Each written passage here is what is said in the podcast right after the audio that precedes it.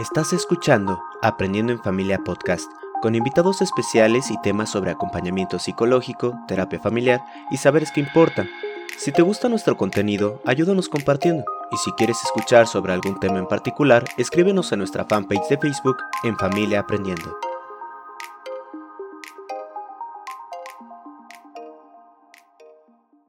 Hola, buenos días en esta parte del mundo, al mediodía de este viernes 19 de enero del 2024. Y miren ustedes que sonó la campana del Zoom y me recordé, ¿no? La importancia que tiene para nosotros en aprendiendo en familia un nuevo encuentro en vivo, en donde podemos volver a sumar saberes, sentires, pensares de personas admiradísimas de otras partes del mundo que nos vienen a enseñar muchas cosas. También debo decirles que es un sonido que resuena y resuena en significados para mí, significados importantes, de ayer, de hoy y de mañana, pues me hace pensar en sueños y en anhelos cumplidos, muchos de ellos que ni siquiera me había imaginado, al tiempo de que me pone nuevas rutas por seguir y nuevos destinos. La verdad, todos emocionantes e inesperados, así que el día de hoy tengo muchísima curiosidad de lo que está por suceder en esta conversación, precisamente en torno a un título sugerente, interesante, pocas palabras, pero súper profundas. Nuevos hombres buenos. Soy Norma Rodríguez y heme aquí dando la bienvenida a todas las personas que se están sumando a esta conversación, cerca, lejos, aquí, allá y acullá, Recuerden que su voz nos importa, que estaré atenta a sus comentarios para integrarlos, a sus preguntas, a dudas, para integrarlos a la conversación con esta mesa que está de agasajo. Así, nada más. No hay otra, no hay otra palabra mejor. Estuve pensando toda la mañana de qué se va a tratar esto. Es un agasajo.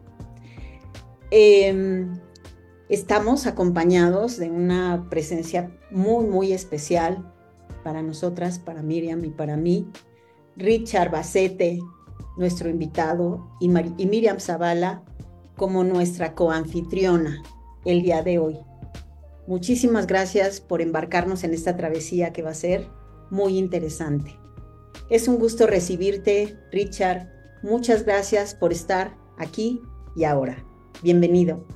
Muchas gracias, muchas gracias Norma, muchísimas gracias eh, Miriam, y, espero eh, realmente que, saquemos un, aprendizaje, una, semilla, ¿no? algo que nos lleve a un, lugar distinto ¿no?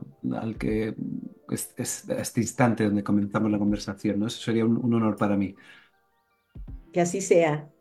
Y bueno, por el otro lado, pues Miriam, Miriam Zavala, tu presencia aquí es aliento y apoyo inconmensurable, inconmensurable te recibo con mucho cariño y sobre todo también gracias a ti porque fuiste quien puso en mis manos el ensayo de Richard, Nuevos Hombres Buenos. Eh, pediría a ambos que me den la oportunidad, bueno, Miriam, bienvenida, bienvenida a este tu espacio también. Eh, denme oportunidad de presentarlos eh, a, la, a, la, audiencia rápidamente, ¿no? Sí, por favor. Em, bueno, empiezo con nuestro invitado, Richard Bacete. Em, él se presenta como un padre de familia numerosa, con todo lo que ello conlleva, muy remarcado, ¿verdad? Un hombre en transición y aprendizaje continuo, apasionado por la belleza que hay en las personas y en las cosas. Es además antropólogo por vocación y trabajador social por convicción especialista en género, masculinidades, feminismo, políticas de igualdad, paternidad positiva y economía del desarrollo. Ha transitado profesionalmente por oficios tan diversos como la cooperación, la educación de personas en riesgo de exclusión social y la política. Investigador social, consultor, formador, coach de personas y equipos. En los últimos años ha puesto en marcha, impulsado o bien colaborado en distintos proyectos e investigaciones para promover la integración de los hombres en la igualdad, como el programa de Hombres por la Igualdad del Instituto Vasco de la Mujer, el programa de Hombres para la Igualdad del Instituto de la mujer de la Junta de Andalucía o de la Diputación de Vizcaya. Actualmente es coordinador para España de Equimundo. Ha publicado diversos títulos en los últimos años, entre ellos el ensayo Nuevos Hombres Buenos. Otros títulos son La masculinidad en la era del feminismo, El poder de los chicos, Retos, preguntas y respuestas para los niños de hoy y Papá, que por cierto esta semana estuvimos haciendo algunas publicaciones de este, este último título. Y ahora nuestra coanfitriona, Miriam Zavala, es eh, mujer cisgénero, heterosexual, emparejada y acompañando a su pareja a ejercer su paternaje. Hermana, hija, tía, amiga de tiempo completo, maestra. Maestra impresionantemente. Impresionante. Es licenciada en Psicología Clínica y maestra en Terapia Familiar por parte de la UNAM, Universidad Nacional Autónoma de México. Ha realizado estudios de actualización y especialización que le han permitido desarrollar una práctica terapéutica robusta basada en principios de colaboración, respeto, co-construcción, horizontalidad y diálogo con personas de diferentes generaciones. Desde el inicio de su carrera se ha, eh, eh, se ha desempeñado tanto en lo clínico como en la docencia. Ha colaborado en diferentes centros de servicios psicológicos en la Facultad de la UNAM y también en el ámbito privado como terapeuta. Es supervisora de muchísimas generaciones de terapeutas, entre los cuales me encuentro yo, felizmente, ¿verdad? En el ámbito docente, pues desde 1997 participa en esos territorios en la Universidad Pedagógica Nacional, en la Facultad de Psicología y en la Facultad de Estudios Superiores de la Universidad Autónoma de México, en la sede Iztacala, también en otras partes de la República. Eh, desde hace 16 años es profesora de la Facultad de Psicología de la UNAM en la Residencia de Terapia Familiar y es coordinadora del Diplomado de Terapia Narrativa en la División de Educación Continua también de la UNAM desde hace 13 años. Es apasionada de las conversaciones, sin duda. Es fundadora de Conversaciones Constructivas, que es un espacio de justamente eso, de construcción de narrativas a favor de irnos a nuevos lugares distintos, eh, que puedan llevarnos a nuevos espacios de conocimiento. Considera la terapia como la enseñanza lugares privilegiados, en donde se tiene la oportunidad de crecer, reflexionar y aprender junto con las personas con las que ella trabaja. Cada vez escribe nuevas historias y estoy segura que eso es lo que va a pasar el día de hoy aquí. Así que bueno, pues presentados ambos y con la idea que eh, queremos navegar en torno a esta propuesta de nuevos hombres buenos, queremos, Richard, que nos ayudes a conocer de qué va esto y cómo contribuir desde los espacios femeninos a que esto suceda. Muy bien, muy bien, lo intentaremos, lo intentaremos. Y bueno, a lo mejor tú pensarías, Norma, partimos de una pregunta en particular o, que Richard nos, nos diga dónde está hoy con estas ideas y de ahí abrimos boca. Creo que sí, pensar un poco desde qué lugar nos propones zarpar, Richard, desde dónde estás tú hoy o eh, dónde surge esta propuesta de nuevos hombres buenos. Hace, hace, me parece que ya son siete años y qué ha pasado en ese camino. Sí, sí, sí. Eh, bueno, la verdad que, todo esto tiene que ver con un, con un viaje mm, personal de, de, ida y vuelta. Yo creo que también es un viaje colectivo, ¿no? Desde aquellas personas pues que a finales de los 90 eh, queríamos buscar un significado a, la buena vida y pensábamos este, que este significado estaba en las transformaciones políticas, ¿no? en cambiar el mundo, eh, cambiar las estructuras, revolucionar de, alguna manera los, procesos y pues me encaminé en distintas ocasiones a, América Latina, ¿no? buscando esas, esas respuestas. Eh, y al final, después de, muchas experiencias donde aprendí muchísimo, Em, llegué a mirarme al espejo, decir, bueno, tal vez el, mundo no se pueda transformar de la forma que yo, que yo pensaba, porque mm, conlleva necesariamente poner de acuerdo a, la mayoría de las, personas. Y claro, te das cuenta que tú tienes tu forma de ver el mundo y el resto de las personas entienden la humanidad, la libertad.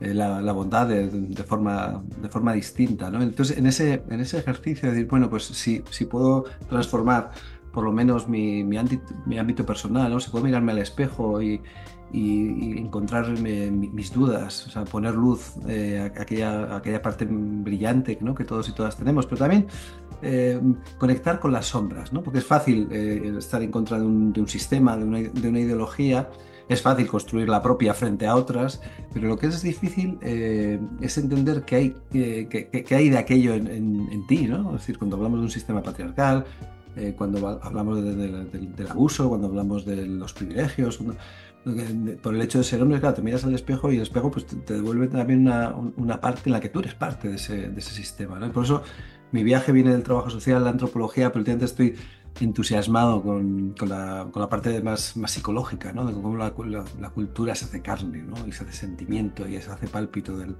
del, corazón. ¿no? Entonces, en todo este proceso de, de mirarse a uno mismo, eh, des descubrí la, la, posibilidad de transformación eh, mía propia como, como hombre y a partir de ese trabajo personal todas las posibilidades que, que abriría. ¿no? Es esa, esa, caja de Pandora, pero en, positivo, ¿no? de, de sueños, de, de, utopías, de prácticas pacíficas concretas, de, de cuidados compartidos, de, palabras mágicas como pedir perdón o dar las gracias o decirte decir te amo. Entonces, bueno, mm, mm, eh, empezamos a, formar, eh, a crear grupos de hombres, empezamos a, proponer a, las instituciones que, hubiera una parte específica dentro del feminismo institucional eh, para incorporar a, los, a los hombres, ¿no? Ese proceso de formación, de sensibilización, para que luego ocurrieran otras otras cosas y, un día me llaman desde la, editorial Planeta y me piden a un chico de, de, pueblo humilde como yo que, que escriba un libro sobre sobre este tema y, ahí me vino la,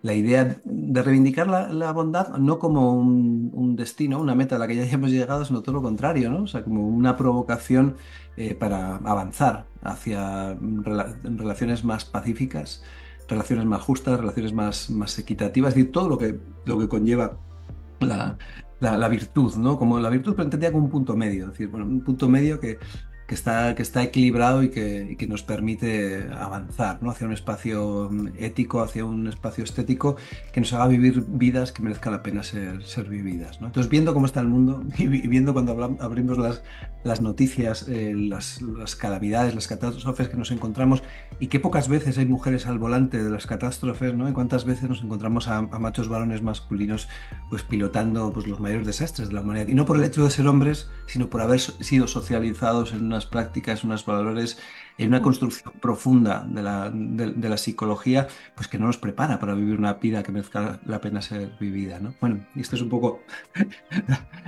la, la introducción que, que, quería compartir con vosotros. Bueno, yo no sé, Miriam, si hay algo que tú quisieras con base en, vamos, que sugieres. Sí, sí, sí, no, eh, es que para mí tiene muchísimo sentido esto que dice Richard de cómo llega aquí, ¿no? Eh, porque efectivamente creo que quienes hemos navegado en los territorios de los feminismos, por ejemplo, eh, hacemos un viaje parecido. Es decir, a lo mejor académicamente o desde el punto de vista relacional llegamos a los feminismos, nos empezamos a hacer preguntas empezamos a visibilizar cosas y empezamos a tener muchas ganas de cambiar el mundo.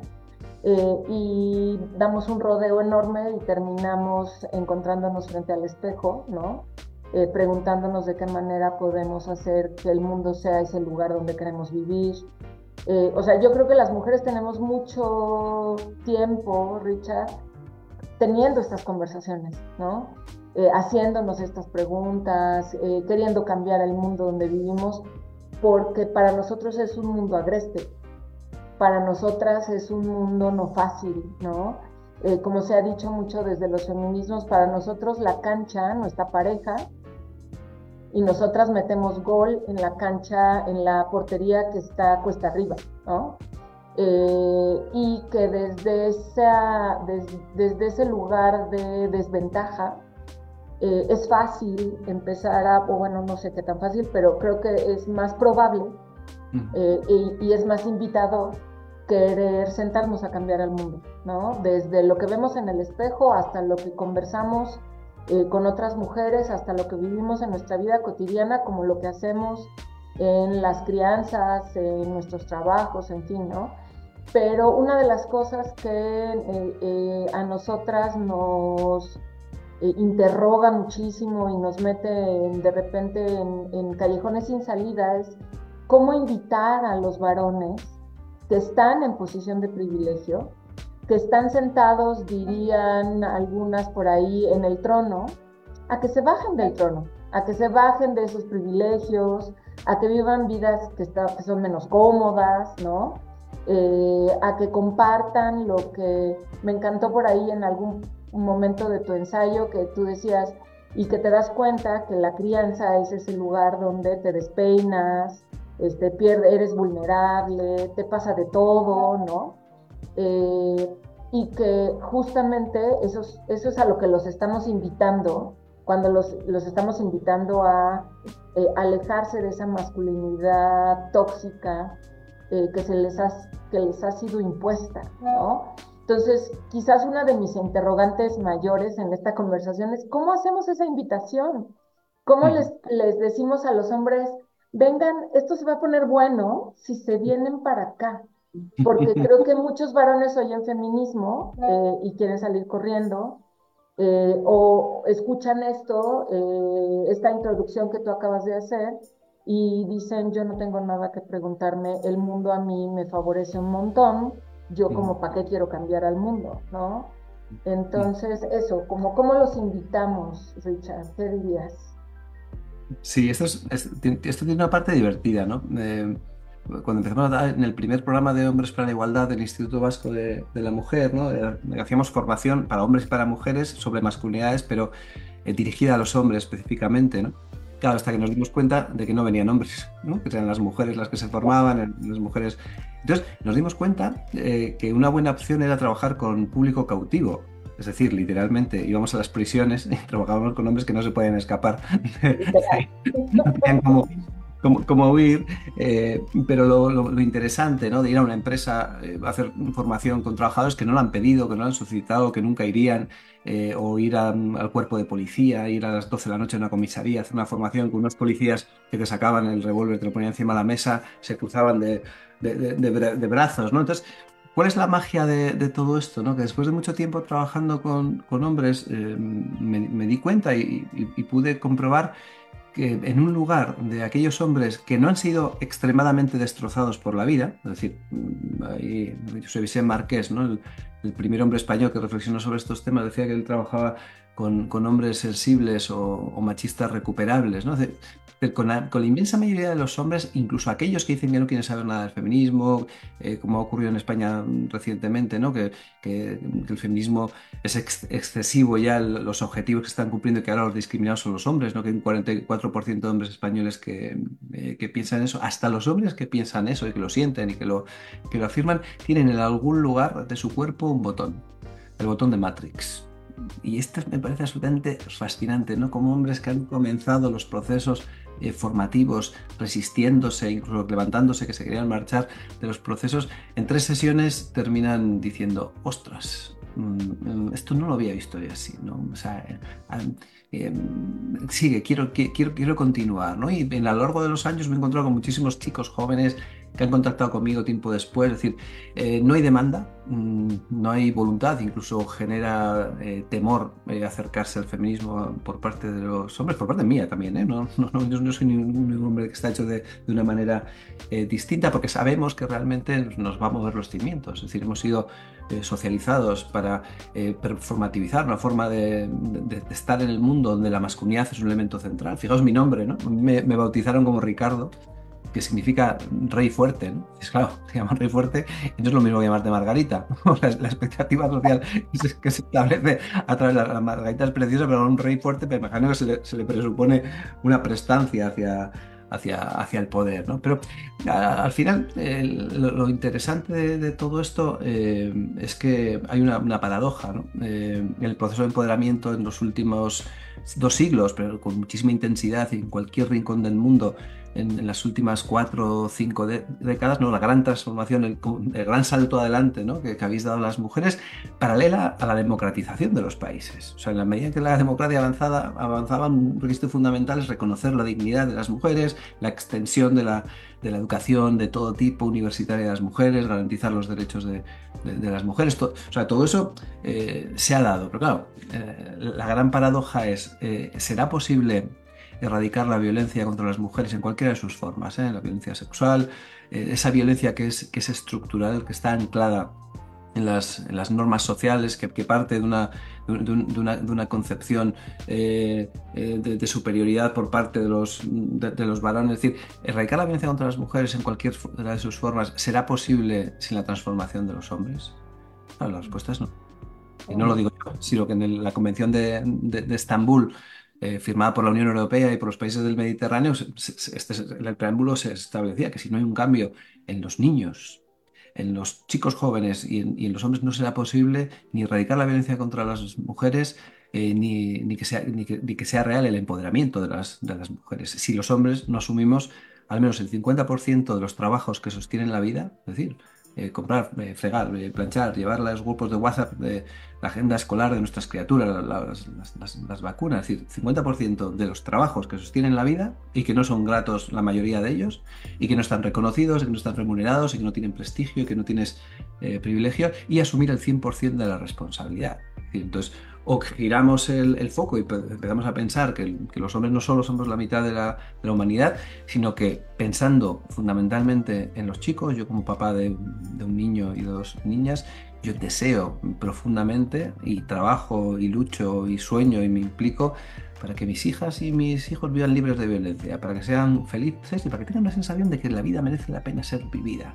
Y mi hijo, a mi hijo eso se lo puede aportar el feminismo y eso se, le aporta una mirada crítica sobre aquella masculinidad que no ha permitido, que no nos ha permitido a tantos y tantos hombres, como diría Gloria Steinem, pues eh, completar nuestra humanidad, porque de eso va, ¿no? de todo lo que tenemos que ganar estos seres humanos, sapiens, que hemos nacido con unos genitales determinados, pero que somos tiernos, pero que somos compasivos en esencia, en naturaleza. tenemos una, biología que es absolutamente eh, maravillosa, que nos permite siempre que no seamos estropeados por, la vida, que no seamos profundamente dañados ponernos en el lugar de las demás personas. Esa es la masculinidad eh, esencial, la masculinidad natural que baila al compás del sostenimiento de la, de la, vida. Y a mí una cosa que me parece absolutamente maravillosa es no pensar la historia de la humanidad como una línea donde nos perdemos en la barbarie, ¿no? Ahí en, los inicios ¿no? de, la, configuración de nuestra especie, sino que en otros momentos de la historia ha habido hombres maravillosos y ha habido hombres que han estado cerca, que han, sido, que han generado vínculo, que han generado apego cuando todavía no sabíamos lo que era ni el apego seguro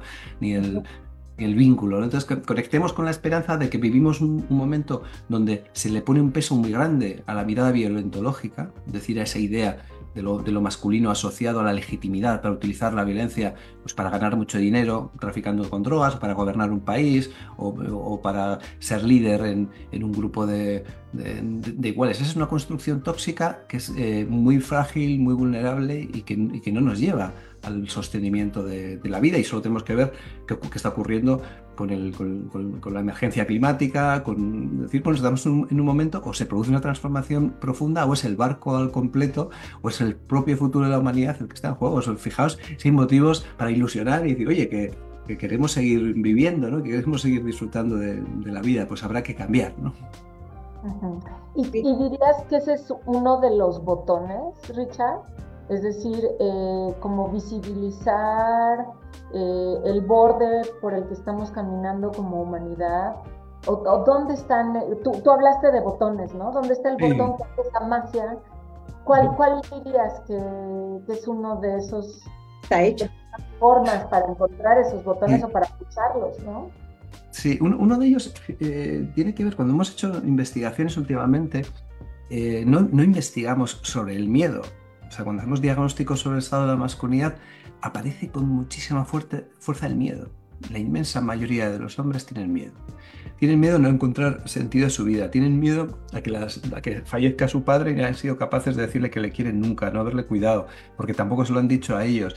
Tienen miedo a no estar a la altura con sus hijas, tienen miedo a no estar a la altura con sus parejas. Entonces, el miedo es, un, es una energía que desde una perspectiva política es tremendamente manipulable. Si miramos al, cono sur de, América Latina, sabemos que como, como un país con, con, miedo ¿no? puede, puede llegar a, a, tomar determinadas opciones. Y si miráis al norte de México, pues ahora se están produciendo votaciones también que pueden llevar a, que una perspectiva absolutamente misógina eh, vuelva a gobernar la primera potencia del, mundo. Entonces, claro, ese miedo o lo abrazamos o lo, acompañamos, o somos capaces de, tocar y decir, oye, sé que tienes miedo, porque yo también lo tengo, estoy, estoy ahí para, para recogerte. Como decía Pablo Freire, ¿no? nadie se libera solo, nos liberamos en comunidad. Es decir, fuimos socializadas desde, desde una, perspectiva social en edades muy tempranas, en un sistema binario, sexista y con tintes patriarcales muy, muy, definidos. ese proceso de deconstrucción pasa por la toma de conciencia. Pero hay dos, dos, caminos, ¿no? Uno,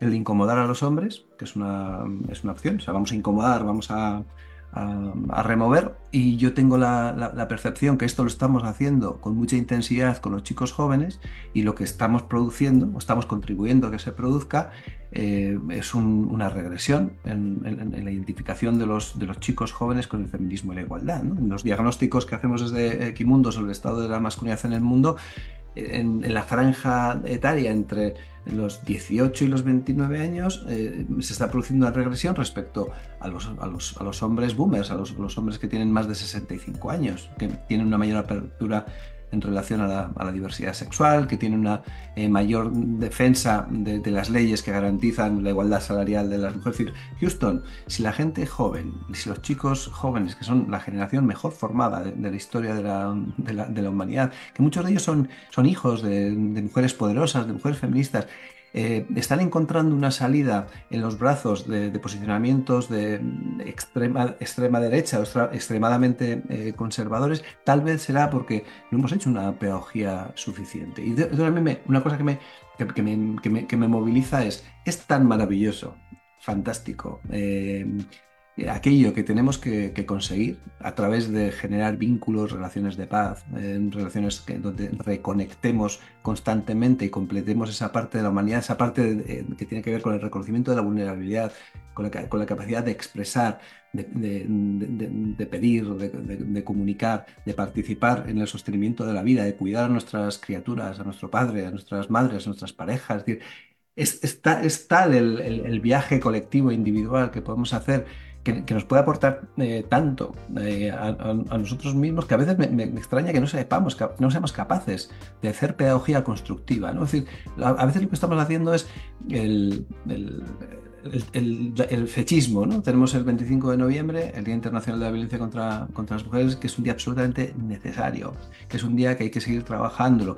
Pero ¿qué ocurre? Que nos estamos dirigiendo sobre todo a los chicos más jóvenes en esas fechas asociando a un fenómeno que es la violencia eh, contra las mujeres, la violencia de género, la violencia machista, y, muchos chicos están identificándose como em, eh, en, su papel que les estamos otorgando desde el feminismo eh, como, como, perpetradores o como, como seguidores de un, movimiento que va a construir una agenda para nosotros. Y yo creo que ha llegado el, momento que nos convirtamos en seres humanos adultos y nos dirijamos a los chicos jóvenes en, en los términos de la agenda específica necesaria de los, de los hombres para, para, liberarnos en, las que, en la que tenemos muchísimo que ganar, pero muchísimo que ganar en, términos eh, humanistas, no muchísimo que ganar en términos de privilegio, en términos de, explotación de las personas y, en términos de, poder. ¿no? Estamos hablando de una transformación también ética eh, eh, colectiva, donde hombres y mujeres, cada uno con su, con su agenda específica, seamos capaces de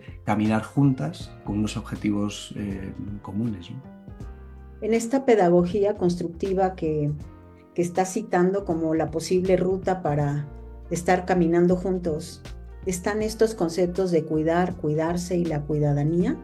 Eso está ahí y, y de, qué, de qué va esto en cuanto a los actos entonces de valentía que esperamos o que tendríamos que estar viendo hacer a los hombres en ese sentido. Sí, y cuando, cuando antes eh, comentábamos, ¿no?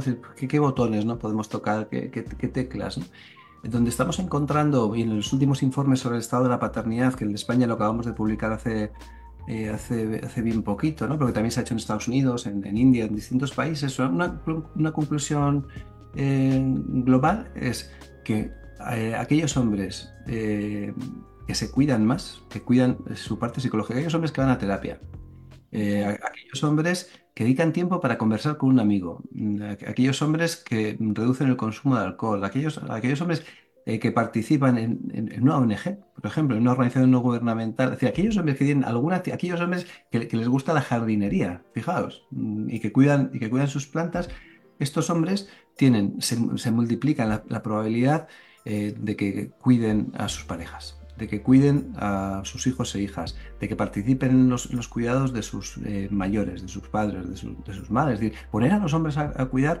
produce un, proceso de, transformación. Y esto es, es, una especie de oximorón frente a la idea de valentía. Es decir, no, es que no, necesitamos eh, valentía, necesitamos presencia y necesitamos constancia en, la atención de nuestras propias necesidades vitales las que son sanadoras, las que son, las que son saludables, y a, partir de esa, de esa, construcción de una identidad personal en equilibrio es mucho más fácil que no violentemos, es mucho más fácil, es mucho más, más, más fácil que ejerzamos la responsabilidad del cuidado. Luego, si yo tuviera una especie de, si yo fuera el señor presidente de, de los Estados Unidos de México, em, la, política estratégica sería hacer todo lo posible para que los hombres cuiden, para que los hombres sean enfermeros, para que los hombres sean auxiliares de geriatría, para que los hombres sean eh, profesores de educación primaria, para que tengan los hombres cuatro meses pagados para que se queden en casa para cuidar a sus criaturas, porque la evidencia empírica nos demuestra que esa praxis de los cuidados reduce de una forma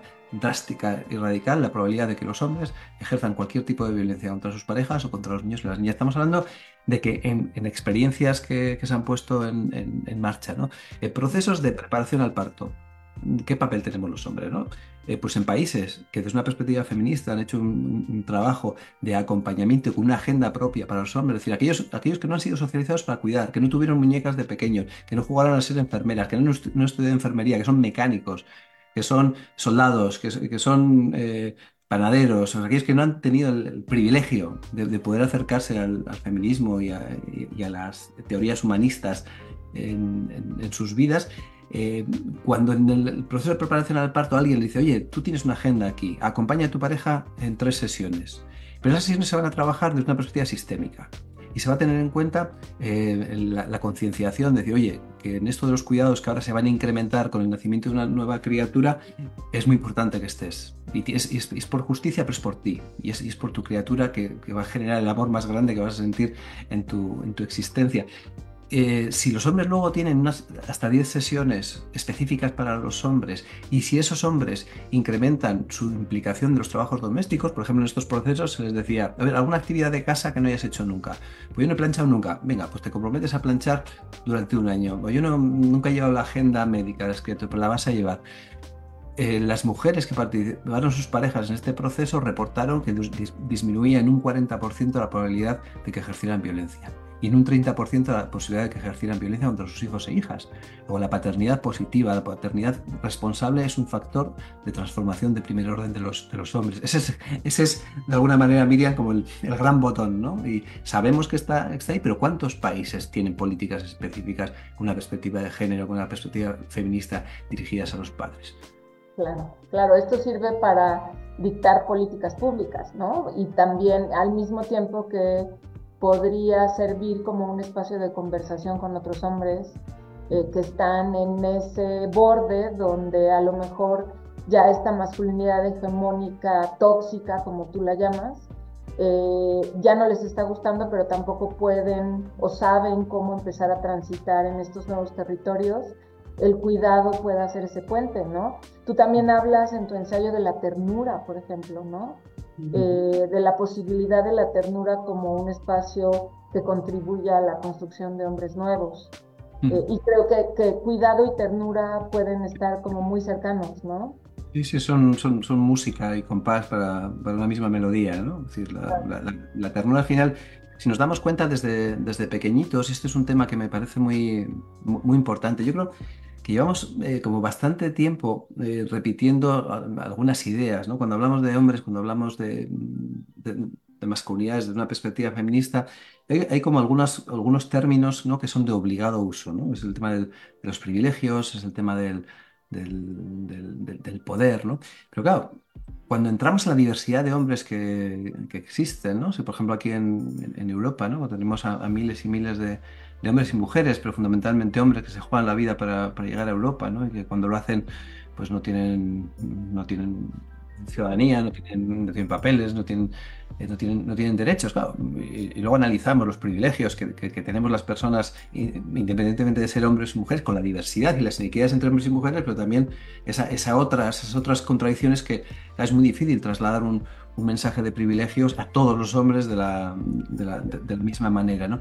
Y últimamente, eh, algo que me, me, me, está llegando con, con muchísima fuerza eh, cuando hablamos de, los hombres, de los micromachismos, hay, veces que pensamos en patriarcado, masculinidades, micromachismos, privilegios, es como si, fuera una, rueda infinita en la que, en, la que no encontramos la, forma de, salir, ¿no? Como, decía Celia Moros, decía, ¿cuándo se ha visto ¿no? que, alguien que tiene privilegios los deje? ¿no? Sea hombre, sea, mujer, tú tienes el, privilegio de, fundirte tu huella ecológica porque has hecho al, año 20 eh, vuelos en avión cuando hay miles de millones de personas que jamás van a coger un, avión. Entonces, si analizamos eh, qué ocurre en las edades tempranas, ¿no? y esto de la psicología lo sabéis, sabéis muchísimo, ¿no?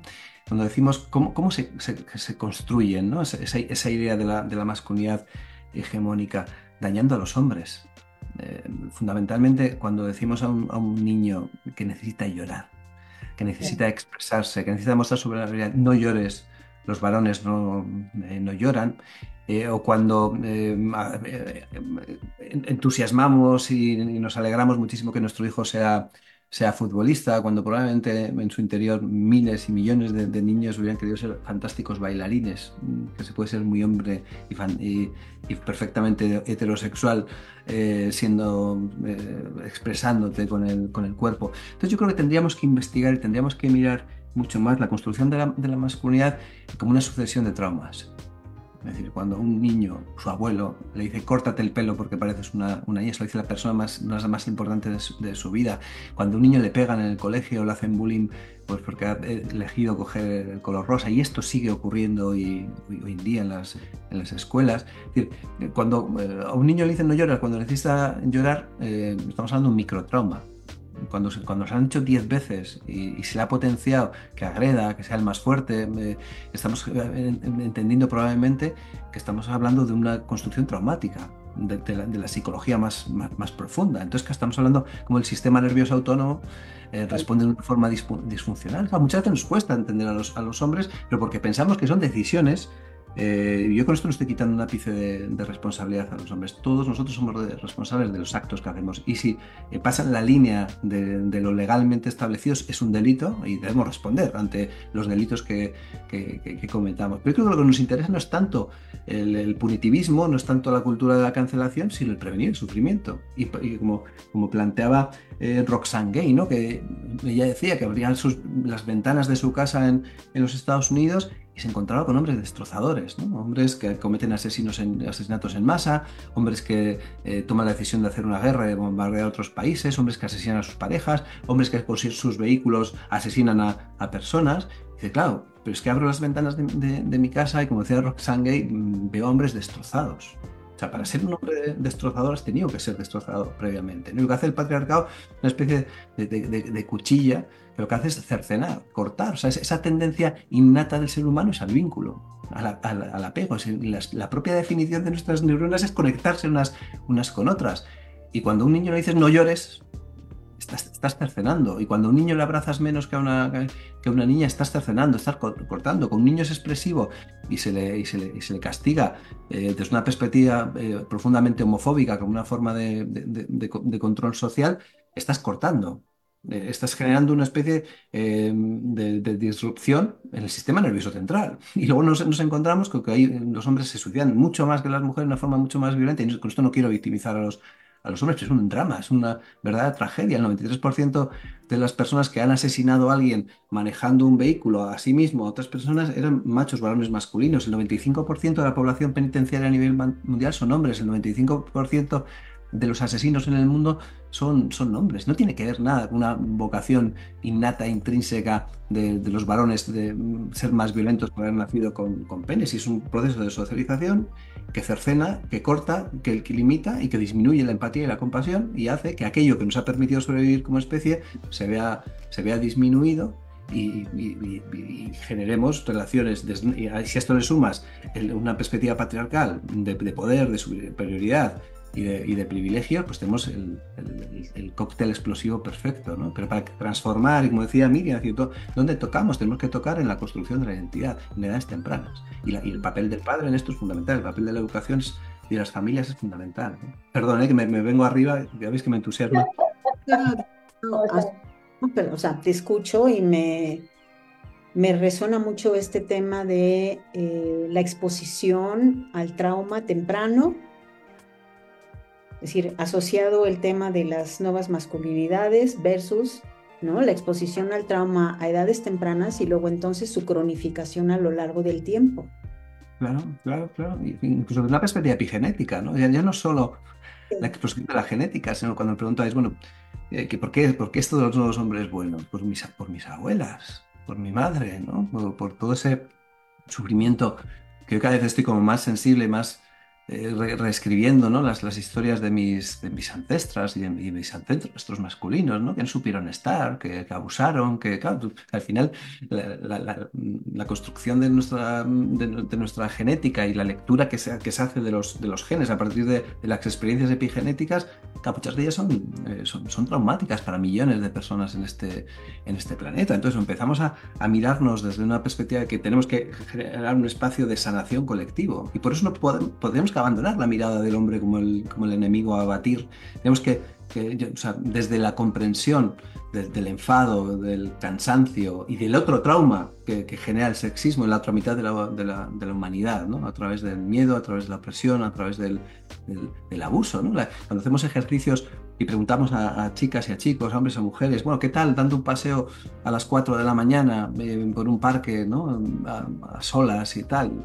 los chicos no sienten prácticamente nada y las chicas tienen miedo. Ese miedo no es fruto de que, ese de que haya un ser humano macho masculino que te vaya a dañar, sino que se ha construido una, perspectiva traumática de la ocupación del espacio público por parte de las, de las, de, las mujeres. Entonces, claro, hoy en día estamos en ese, en ese momento de no se ha superado la victimización de las, de las mujeres y los hombres se, se, victimizan también desde la identificación con el victimario. Entonces, claro, esto es un, es un lío tremendo. Entonces, o construimos una agenda feminista para todos y todas en las que tiene que haber necesariamente, si, así se desea, espacios específicos para hombres, eh, espacios específicos para, para, mujeres, pero luego tenemos que construir el puente. Y para mí lo fundamental hoy en día es entender que la principal agenda feminista que tengo en mi vida, como suele decir Paloma, mi pareja, es contigo.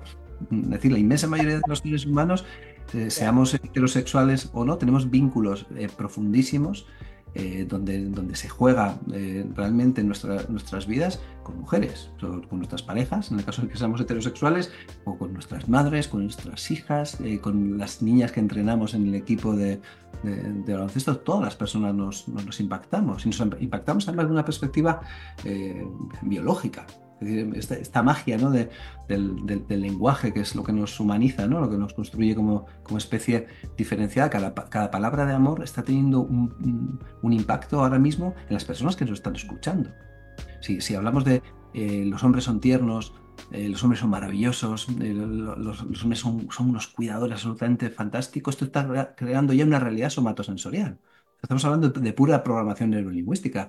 Pero si, si asociamos la masculinidad a la, violencia y si hacemos un, excesivo énfasis en las expresiones de violencia en quienes las, las cometen, estamos contribuyendo a empoderar aquellos modelos tóxicos de, masculinidad, ¿no? a la épica otra vez de la, masculinidad. En España se produjo un, asesinato terrible que hicieron desaparecer el cuerpo de una niña de Marta del Castillo en, Sevilla, ¿no? Hacía, hacía muchos, muchos años. ¿no? La familia sigue buscando el cuerpo de esa, eh, de esa niña, pues los que fueron condenados por ese asesinato reciben cientos de, cartas, y muchas veces son cartas de amor en prisión, ¿no? Dices, bueno, ¿qué, ocurre? ¿Qué, cultura eh, construye una, una épica romántica del asesino violento?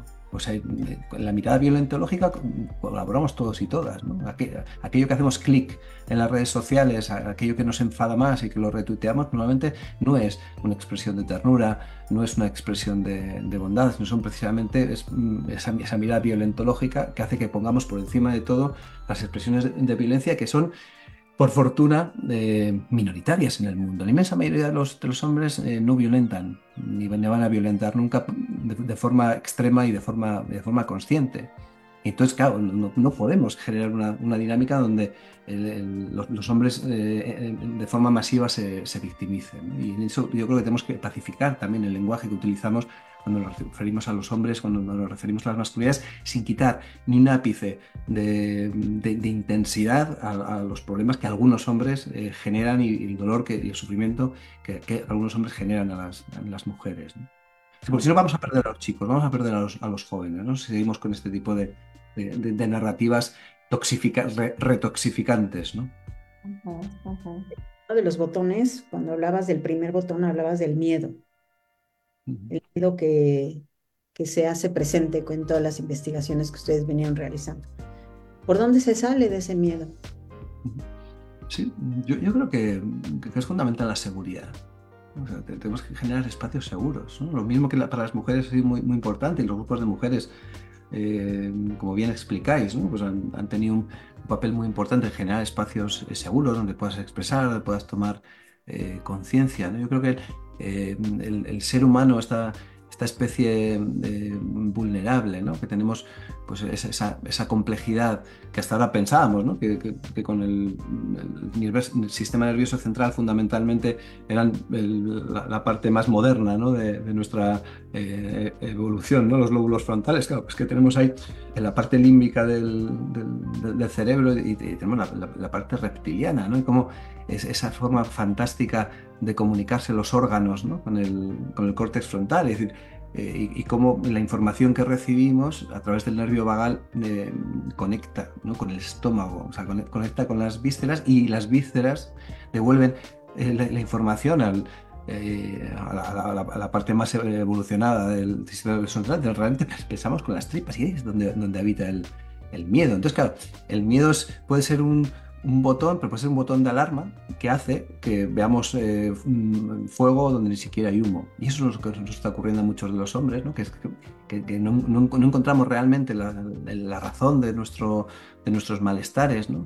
que, muchas veces tienen que ver pues, con, con, el, con elementos asociados a, la invulnerabilidad, eh, que tienen que ver con la relación de, los hombres con el control. ¿no? Y, tú controlas a tu pareja, tú controlas el, alcohol, tú controlas las drogodependencias, todo esto que genera eh, malestares, el, rol de, proveedor de recursos pero no de cuidados, el, rol de padre ausente eh, y, de conquistador, bueno, que esto al final lo que produce son, son, son malestares. Entonces yo, creo que más que un botón tenemos que pensar en un piano, ¿no? Es en un piano con muchas teclas que a algunos pues, les, funciona la, parte más grave y a otros las más la más, la, más aguda, ¿no? Hay, hay, investigaciones que son absolutamente eh, maravillosas, ¿no?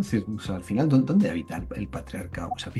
habita, en tus intestinos, en tu, en tu tripa. Y muchas de las decisiones más nefastas que a veces tomamos en la vida y de la que la mayoría de las veces los hombres nos, arrepentimos, nos han venido de un, lugar y si fuéramos capaces de, controlar nuestra respiración, hay, quien, dice incluso que si, si cantáramos más, fijaos, ¿eh? porque al, al, cantar pasamos más tiempo exhalando que, que, inhalando y es un desestresor, ¿no?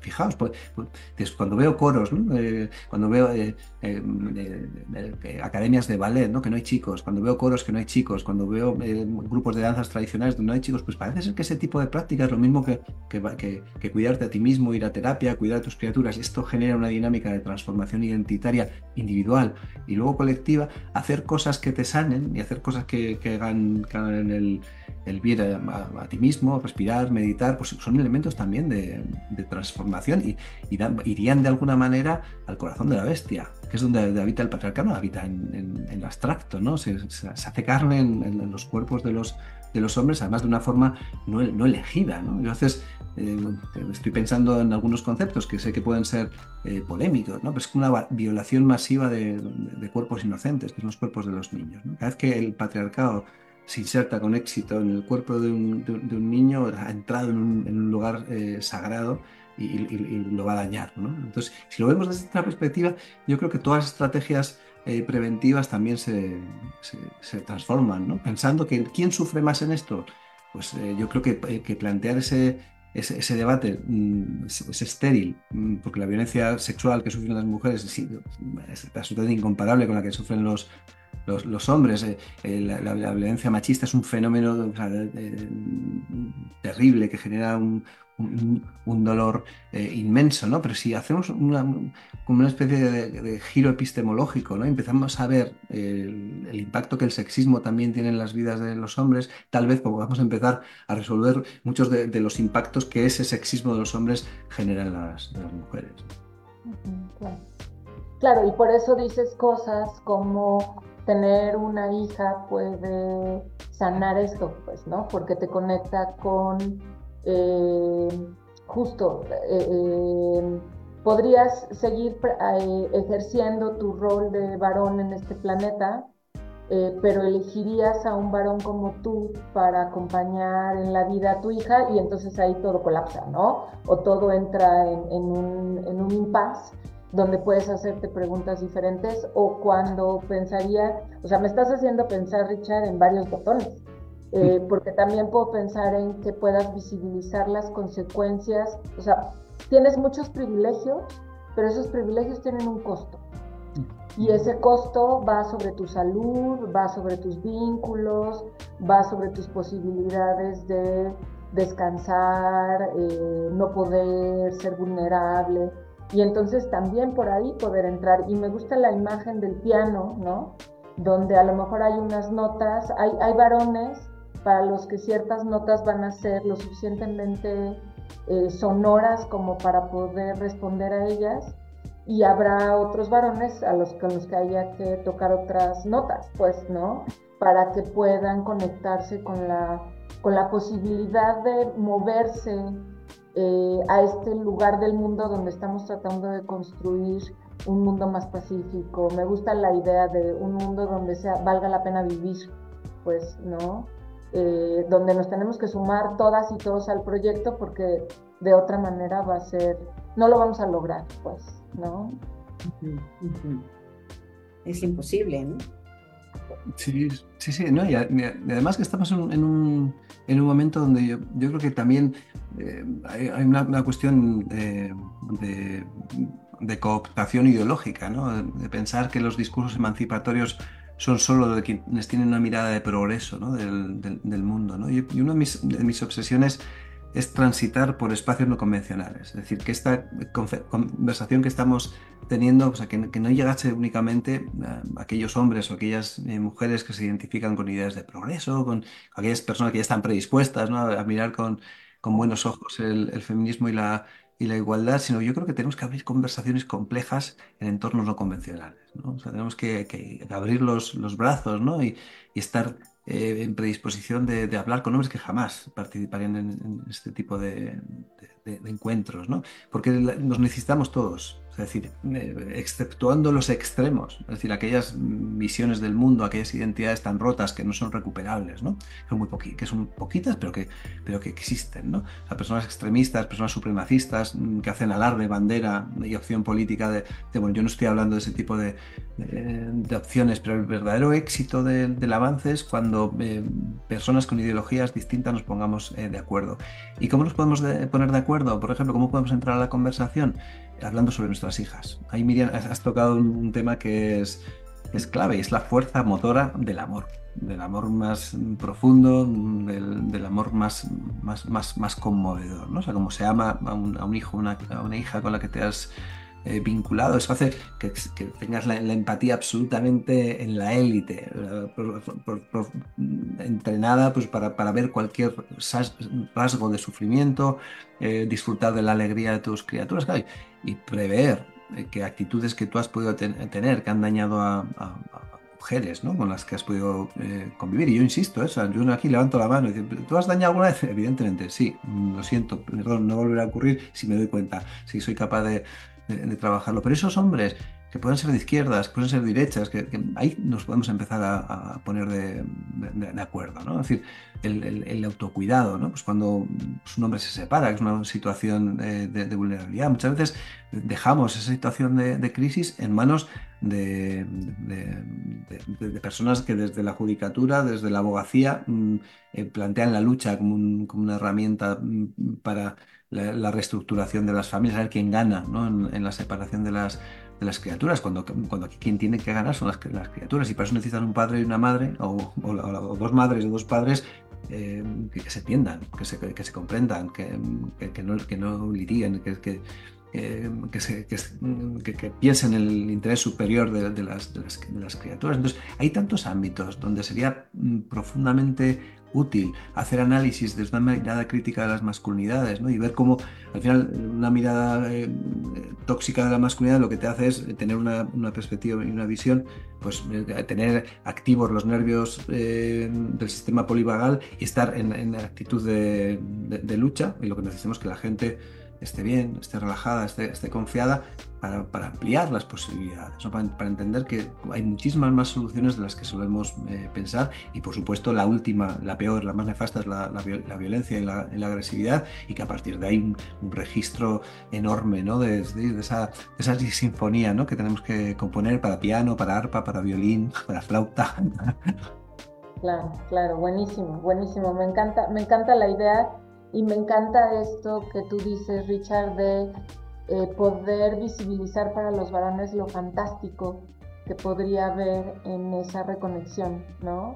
En, esa, en, recorrer el camino en una dirección contraria o distinta, eh, que la promesa del patriarcado efectivamente es muy, eh, es como el canto de las sirenas, ¿no? Puede ser muy eh, hipnotizadora, muy embelezante, pero que al final tiene, eh, tiene muchos riesgos para los varones, hay mucha pérdida eh, para quienes les acompañan en el camino como para ellos mismos, ¿no?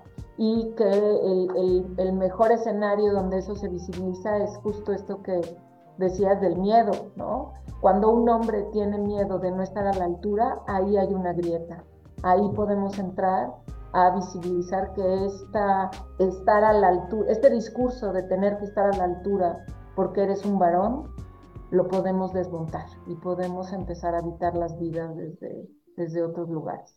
Sí, sí, aparte que si, si vemos los, los, ámbitos de, destrozo, ¿no? de, cuando, cuando analizamos la, la, exclusión social ¿no? o las drogodependencias, ¿no? en la exclusión social nos encontramos que quienes eh, se encuentran más depauperados, más deteriorados y, están más desconectados de, la sociedad y del mundo, una, parte importantísima son, son varones. Cuando, vemos las personas que están en, prisión, la inmensa mayoría son, eh, son, varones. Cuando vemos a, un hospital de, lesiones medulares, la inmensa mayoría son, son varones. Cuando vemos las estadísticas de suicidio, la inmensa mayoría son varones. Bueno, o, cuando analizamos...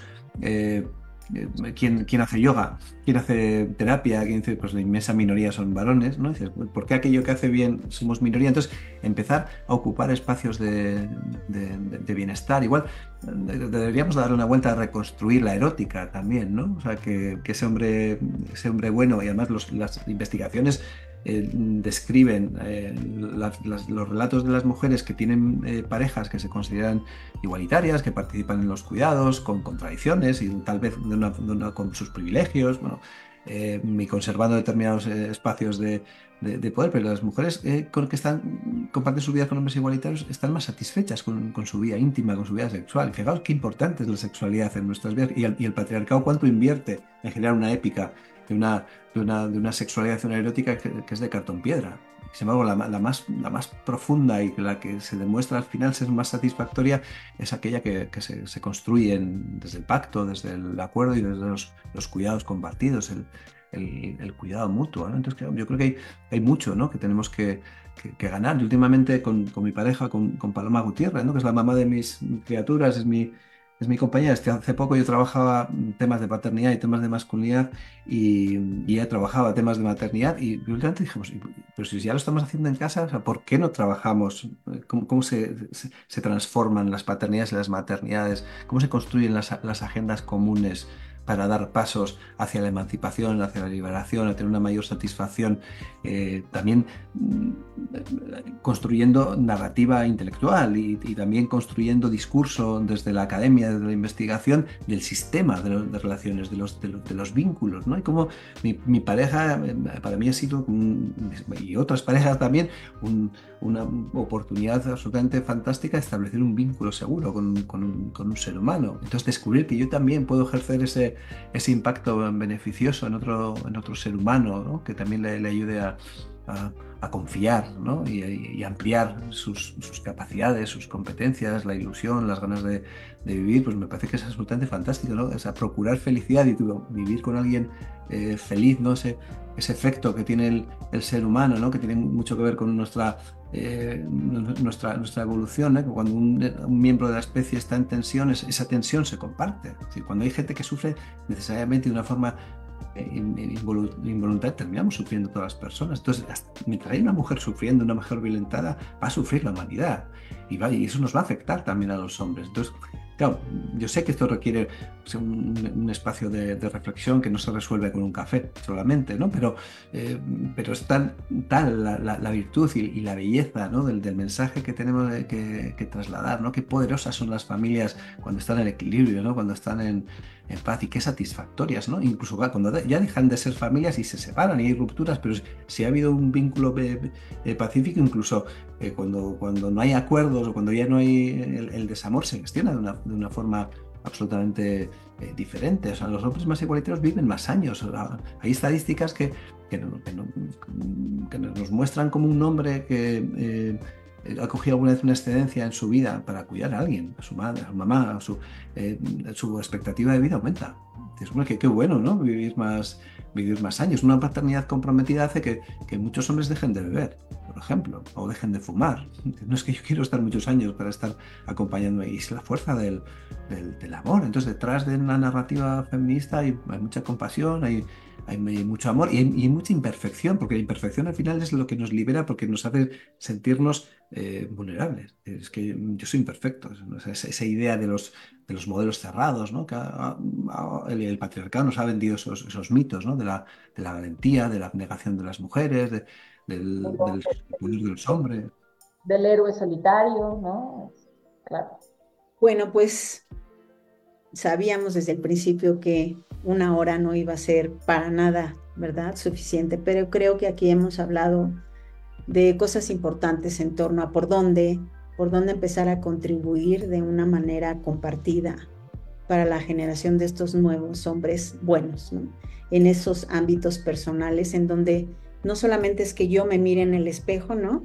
Pensando, eh, parafraseando lo que estuve escuchando en la conversación, es en donde yo pueda mirar mis sombras, pero también mis luces, pero es ese mismo espejo que en la relación de cuidado con otro también le devuelve una imagen a ese otro, sobre todo cuando se trata de un niño o una niña, esa imagen es nuestra responsabilidad a través del cuidado, eh, a través de una relación de seguridad que pueda o no hacer emerger la confianza vincular que estos niños, con, con lo que estos niños se podrían liberar de esa matrix del patriarcado, ¿no? Me parece que, que este tema de la paternidad consciente, la paternidad positiva, esta propuesta que hace es verlo desde las neurociencias, la verdad, este me, se me la tapa de los sesos, ¿no? O sea, desde cómo se va cronificando estas experiencias y van generando una, em, una constelación traumática. No lo había, no lo había mirado desde ese lugar, definitivamente, me, quedo con, con, esa idea. Pedirles a ustedes, pues, un, un mensaje final, un algo que con el que podríamos dejar aquí a quienes nos siguen en Aprendiendo en Familia, que son padres, madres, colegas, personas interesadas en las infancias y en lo que tiene que ver con el cuidado de estas infancias, hombres en transformación, hombres que estoy segura que escuchando esto podrían haber ubicado algunos botones este, personales. Espero también que así sea. Y bueno, pedirles a ustedes un mensaje final, por favor. ¿Quieres empezar, Sí. Sí, pues yo sí me una, una, pequeña anécdota, ¿no? He hecho un viaje la semana pasada con, con mi hijo Alain, ¿no? Hemos viajado los dos solos, hemos hecho un viaje de, de chicos, hemos ido a cuidar a unas amigas que estaban viviendo una situación muy, muy dolorosa, de pérdidas de familiares muy importantes, ¿no? Una niña que tenía la edad de mi, de mi hijo Alain una amiga mía de hace, hace muchos años, ¿no? Entonces ese, ese, reencuentro, ¿no? De los, de, los chicos, además mi hijo es el mediano, entonces se ha quedado siempre como ya sabes, pues la, mayor tuvo sus años y la pequeña ahora pues tiene mucha, mucha capacidad de atracción, ¿no? Y descubrir a ese niño eh, poderoso en su ternura, ¿no? Mm, cómo ha cuidado a, a, Julia, nuestra amiguita, ¿no? Cómo ha estado presente. Eh, eh, había un niño el otro día que estaba haciendo caca y ya voy yo, ¿no? Y fue corriendo, le, le llevó a un niño de 5 años al, al. Volvíamos en el, en el, en, el, avión y había una niña en los tres asientos de al, lado con la luz apagada y estaba dibujando, ¿no? Y entonces yo que no sé por qué me estoy quedando ya que no, no, no veo muy bien, estaba todo el rato diciendo, el papá y la mamá no se dan cuenta que, que puede dar la, la, luz, pero me, me daba cosa intervenir, ¿no? Y de repente le pasaba el azafato y dije, oye, ¿te importaría encenderle la luz a, a, esa niña que, que, que, no está viendo? Me, me, me miró a la, me dio un beso y me dijo, te amo. ¿no? ¡Wow! Entonces estoy tan encantado, ¿no? Porque yo pienso en mi biografía, yo no tenía espacios, ¿no? De, de sentir ese, ese, amor y esa libertad de decirle a tu papá, te amo, porque él se, se, emociona, ¿no? De, de, esa idea de ternura compartida, ¿no? De que cuidamos también a otros seres humanos, o que cuidamos el planeta, o que... Bueno, quería dejar este, este mensaje, ¿no? Que, que muestra cómo los hombres, machos, varones masculinos de nueve años, pues, están perfectamente equipados para emocionarse con la, con la ternura, ¿no? Eh, wow, me, me, encanta tu, tu, anécdota, Richard. Muchas gracias por compartirnosla. Yo, yo cerraría y conecto con esto que dice Richard de eh, esta pregunta que, me surge mucho de, de, de, leerte y que quizás yo cerraría con eso, ¿eh? lean el, el, libro de Richard. Creo que es una invitación fantástica. Eh, ¿Qué harías si fueras libre? ¿no? ¿Qué harías si pudieras ser libre de todas estas opresiones que también el machismo pone sobre de ti, varón, ¿no? Y entonces pensar que tienen derecho a la ternura, tienen derecho a emocionarse, tienen derecho a llorar, ¿no? Eh, ¿De qué, qué, se les antojaría hacer con esa libertad? Si pudieran liberarse de esto, salir de ese espacio opresor eh, me parece que ya eh, podría ser el, comienzo de esa reflexión que necesitamos todas y todos, que necesita el mundo, ¿no? Para, para llevarlo a un mejor lugar. Muchas gracias, Norma, por esa pregunta. Gracias a ustedes y gracias a quienes nos acompañaron en este encuentro en Aprendiendo en Familia. Recuerden que se queda a la disposición, ayúdenos a hacer llegar estos mensajes a otros hombres que pudieran, hombres y mujeres, que se puedan ver beneficiados por esta conversación, definitivamente, ¿no? Eh, que se quede la pregunta en el aire, ¿qué vamos a hacer, ¿no? ¿Qué pasaría con ustedes, varones, si toman las alas de esa libertad que se ha propuesto aquí? Muchísimas gracias.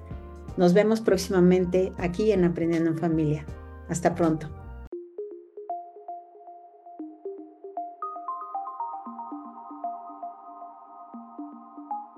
Escuchaste Aprendiendo en Familia Podcast. Muchas gracias por acompañarnos. Te esperamos la siguiente semana con más temas de interés e invitados muy especiales. Si te gustó, ayúdanos compartiendo el contenido. Te esperamos.